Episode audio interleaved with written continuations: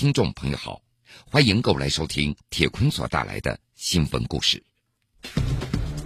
内蒙古乌兰察布市新河县农民曲敬祥没有想到自己会被当成公安网上备案的毒贩，而且这个帽子戴上去就摘不下来。曲敬祥一住酒店就会被带到当地的公安机关进行尿检，十多年来这类情况重复了上百次。自己没有吸过毒，也从没贩过毒。为了证明自己的清白，今年三月，曲敬祥提起了行政诉讼，要求新河县公安局等部门撤销有关自己贩卖毒品的备案，同时赔礼道歉。但乌兰察布市吉宁区法院以不在受理范围为由，拒绝受理他的起诉。铁坤正在讲述。穿着红背心儿。满脸的皱纹，讲着一口方言。从表面来看，五十四岁的曲进祥就是一个普通的庄稼汉，但是在公安系统的内部登记中，他却是一名毒贩。有关他的涉毒违法犯罪情况是这么记载的：二零零四年六月，内蒙古乌兰察布市新河县公安局禁毒大队抓获了一名姓池的毒贩男子。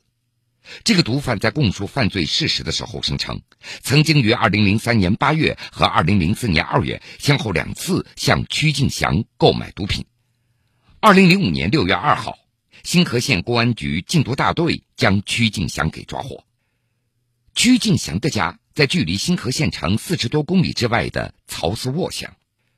平时，曲敬祥和三四个人负责五百亩地的耕种。2005年6月2号那一天。他刚好在县城办事儿，下午五六点钟左右，一辆黑色小轿车把他带到了县公安局。在县公安局，公安人员对他进行了尿检，还劝他承认吸毒和贩毒。曲敬祥坚决否认，最后交了两千元取保候审的保证金，当天晚上就离开了县公安局。第一次到公安局这样的一幕，曲敬祥记得非常的清楚。按他的话说。二零零五年到现在都十年了，禁毒大队叫我进去拿一次性的水杯验我的尿，验完尿他们就把我撵出来了，就叫我走了。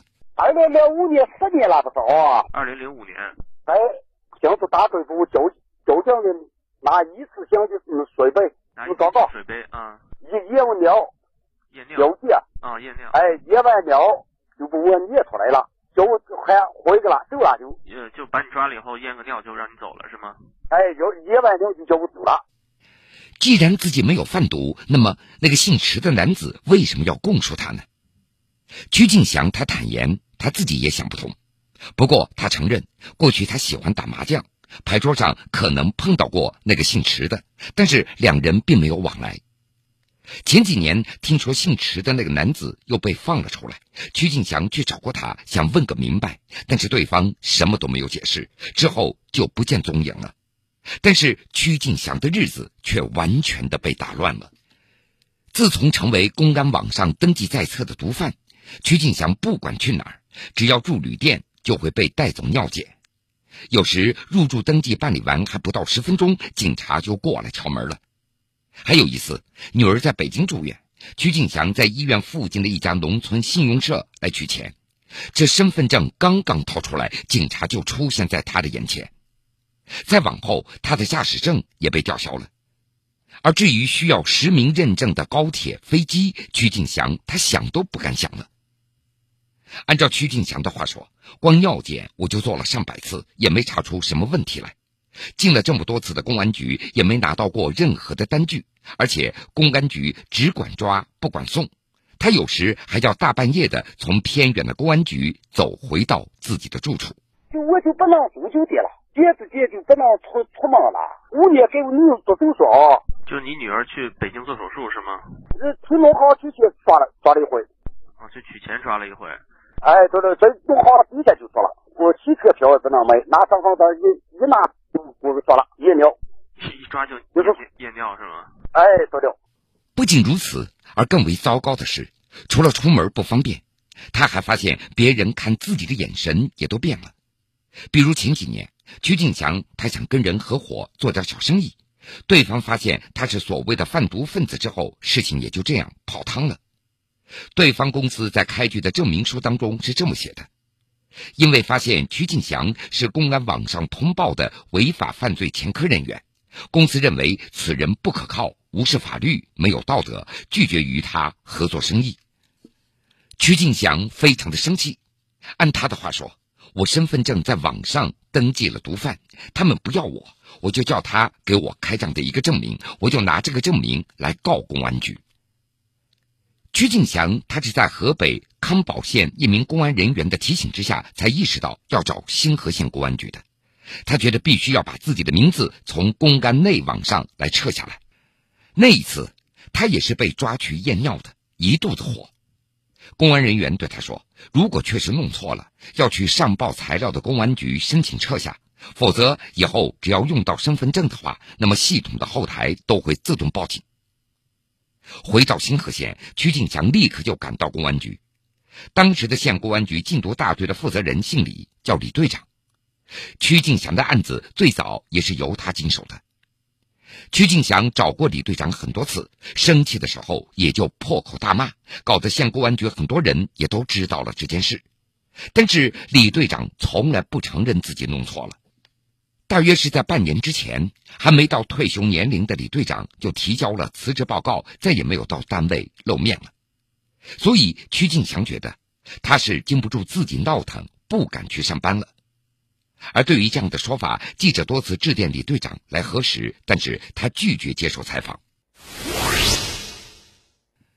十年的时间过去了，曲敬祥的问题还是没有得到解决。根据他的透露。说此前新河县公安局的上级单位，也就是乌兰察布市公安局出面退还了之前所收的两千元的取保候审金。公安人员还表示会向上级来汇报解决问题的，但是直到现在都没有任何的进展。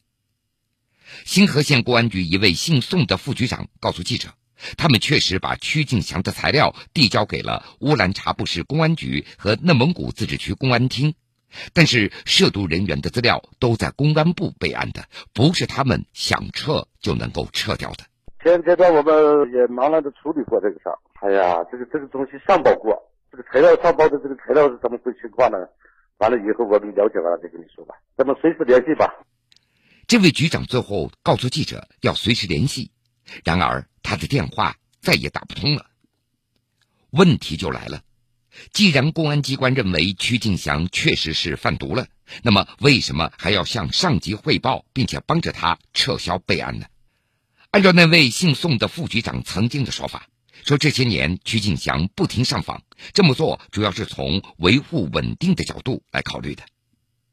但是曲靖祥却不这么认为，他质疑：如果按照公安机关所说的自己是吸毒又贩毒，那么早就应该被抓起来拘留，甚至是判刑了。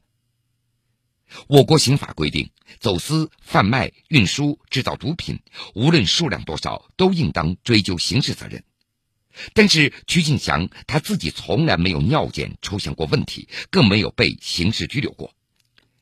从自己被贴上毒贩这个标签，至今已经超过十年了。但是这个标签，曲靖祥他本人却撕不掉，即使他起诉过公安局，也未能如愿。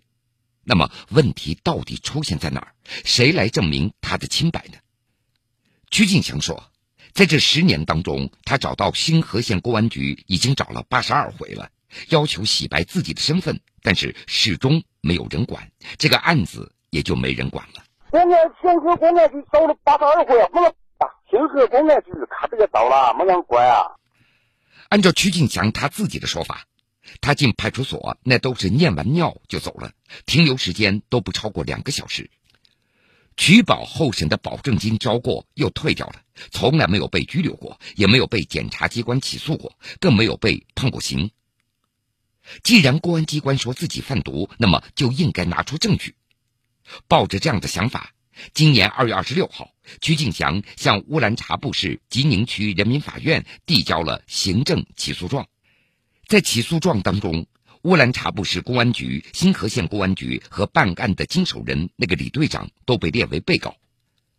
曲敬强提出撤销公安网上有关他本人的贩卖毒品的信息，同时要求这些被告通过不同媒体宣传，消除对自己的不良影响，并且赔礼道歉。此外，他还要求赔偿精神损失五十万元，经济损失二十万元。今年三月三号，乌兰察布市吉宁区人民法院作出行政裁定，对曲敬祥的起诉不予受理。曲敬祥不服，进行上诉。乌兰察布市中级人民法院维持了吉宁区法院不予受理的决定。曲敬祥的代理律师、内蒙古信真律师事务所的律师王旭生，他认为，虽然对法院的裁决有异议，但是目前从行政诉讼的角度，曲敬祥想洗白的路已经被堵死了。从他不受理的角度来说，他的理由认为呢，这是一个不是一般的行政，他认为呢是一种司法。公安机关的这个行为呢，是是根据呢刑事诉讼法所授权的一种一种刑事司法行为。行政司法行为呢，不属于行政行为，而行政诉讼呢，应该是对行政行为的不服进行的诉讼。他的他的这个理由是这样。中国政法大学教授许兰亭表示，解铃还需系铃人。曲敬祥如果想洗白身份，还得有当地立案的公安机关来操作。代理律师王旭生，他也认为选择诉讼也是不得已的办法，就是想促使公安机关能够消除曲敬祥贩毒的身份。但是十年当中，不知道什么原因，当地公安机关一直没有结论。就是到现在来说，从正常来说，一个案件十年了，他没有没有这样的贩毒这种经历，你凭什么要把它登记在网上？如果他有的话呢，那你这十年。你这案子也应该结束了吧？什么案子？这个事情人都这个清清楚楚的事情啊，他也不是跑了，他就他就在，而且他去找公安局，这只能说明我们公安机关的有些人工作的极不负责任了。三月份，曲敬祥提起上诉，要求撤销金宁区人民法院此前所作出的行政裁定。对这个普通的庄稼人而言，这似乎是他证明清白的唯一的路径了。三十六年前，十六岁的麻风病患者陈宝福登上福建大屿岛接受隔离治疗。三十六年后，已经康复三十多年的他，仍旧离不开这座孤岛。乡音未忘，故土难返。尽管他已是岛上唯一的所谓的病人，除去经济上的拮据，疾病的污名也恍如一道无形的枷锁。离岛，陈宝福无房无地，遭人冷眼，留下。至少拥有安宁的生活和一片养活自己的土地。铁坤正在讲述。大屿岛位于福建长乐市的闽江江心，距离闽江入海口以西十五公里。上个世纪五十年代开始，这座大约三十亩的孤岛就被作为当地隔离麻风病人的麻风岛。这个地方与现今的长乐天台山的麻风村一起，先后隔离过上百位的麻风病人。麻风病在中国已经有数千年的历史了，患者大多伴有肢体、面部和眼睛残疾。只要一谈到麻风病，大家的普遍恐惧也不亚于今天的艾滋病。在明清的时候，不少麻风病患者被收容到深山或者是孤岛当中，就让他自生自灭。新中国成立以后，针对麻风病也没有有效的医治手段，而对于这个病的防治，也就是在全国范围内新建很多的隔离点，病人经过劝说或者是强制入住麻风院或者是麻风村接受隔离治疗。长乐市潭头区泽里村少年陈宝福正是在一九七九年登上的大屿岛。这座住有三十多名麻风病人的二层砖木结构的麻风病院也就接纳了他。陈宝福整天将自己闷在床上，一个人在哭。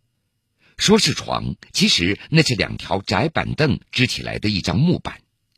病友们喊他下楼吃饭，他也懒得答应。在岛上都是一些中老年的病号。当时只有十六岁的陈宝福，他想念在外打工的父亲，想念在自己十岁就已经改嫁的母亲，以及年过古稀的爷爷和小自己三岁的弟弟。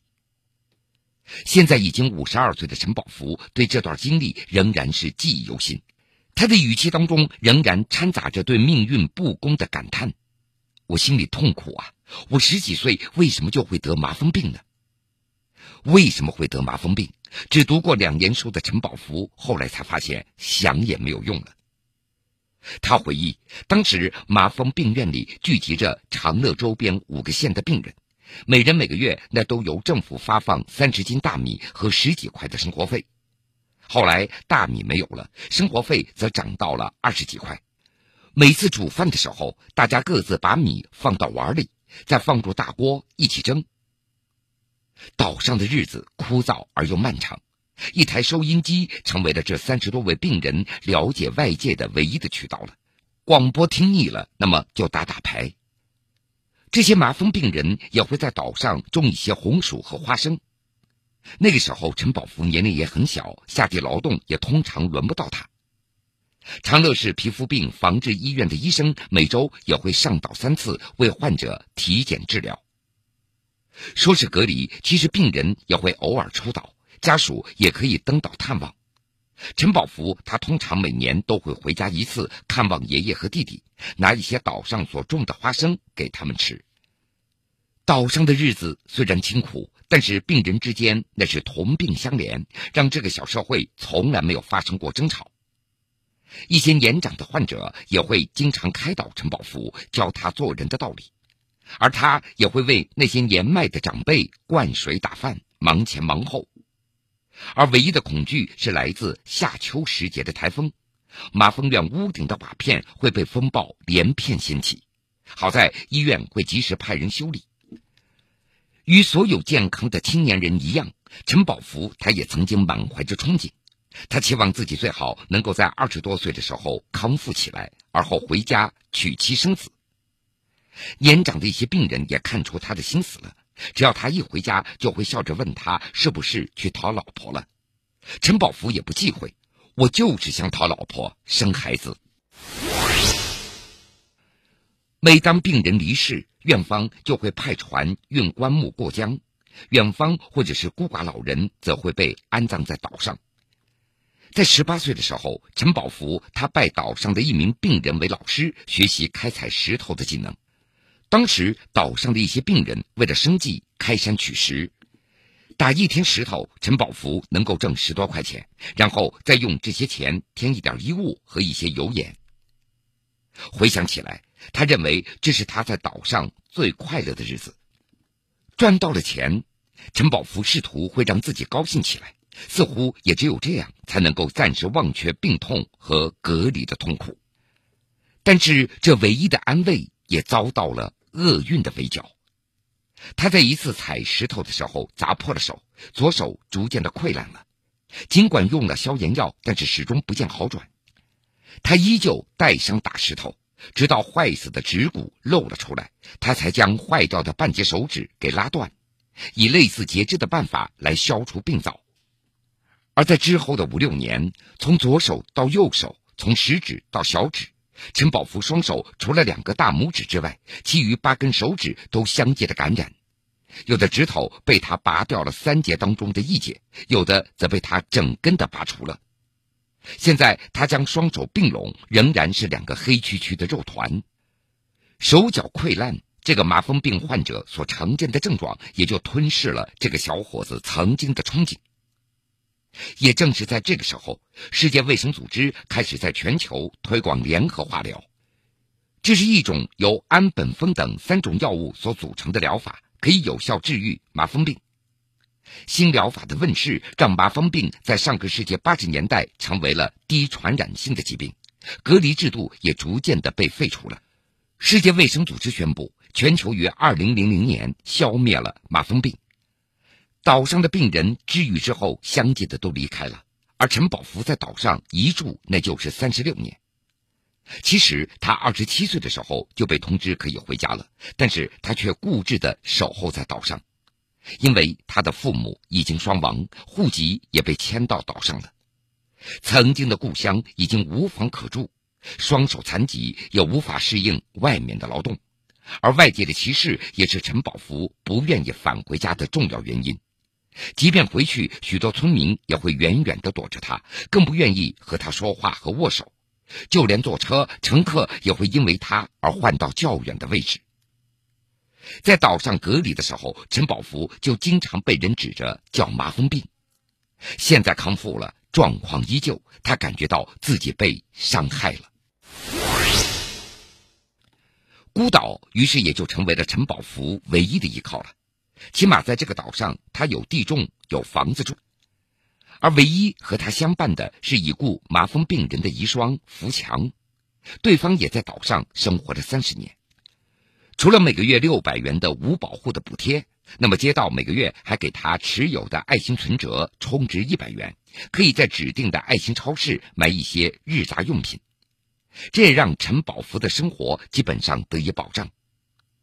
根据长乐市皮肤病防治医院的院长王永娣的介绍。当地的卫生、残联、民政等部门都会登岛慰问陈宝福。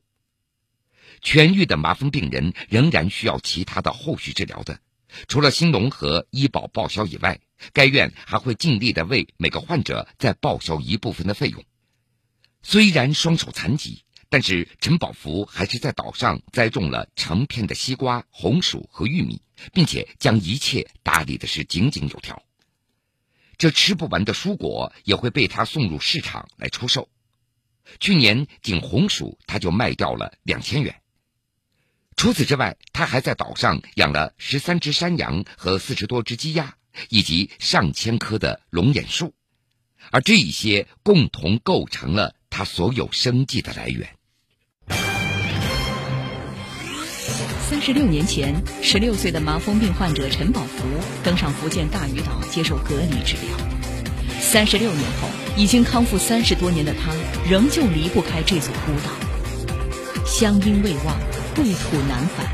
尽管他已是岛上唯一的所谓的病人，除去经济上的拮据，疾病的污名也恍如一道无形的枷锁。离岛，陈宝福无房无地，遭人冷眼，留下。至少拥有安宁的生活和一片养活自己的土地。铁坤正在讲述。去年春节一直住岛的福强也回家过年了，这岛上仅仅剩下陈宝福一个人了。大年三十的晚上，他煮了一碗米饭，吃完又看了一会儿电视，就匆匆的睡下了。像这样的春节，他不知道过了多少个了。有人劝他找个老伴儿或领养一个孩子，但是他总是摇头。我是个无保户，我想不了这么多了。另外，陈宝福也说了，如果不考虑岛上所种的龙眼树，如果外面没有歧视，我还是很想回家的。陈宝福他计划一直要住在这个岛上，直到走不动为止。这就是陈宝福的故事。时代在进步。中国的麻风病例正在减少，现今的麻风病患者通常与医生建立了点对点的联系，在家服药一两年就可以康复，而不必被人所知晓病情。所有的治疗费用也由国家来承担。麻风病例正在加速消失，但是歧视好像从来没有消退过。不可否认，过去的数十年有大批康复的麻风病患者得以重返社会。但是，仍然有许多既往的患者被麻风的污名打上了深刻的烙印。事实上，麻风病早在十五年前就在全球范围内被消灭了，但是消除该病的历史的污名依旧是任重道远。每位传染病康复者都应该有两个人生，他们的第二个人生也要重新开启，应该得到尊重。好了，各位。非常感谢您收听了这个时间段铁坤所带来的新闻故事。春风杨柳万千条，六亿神州。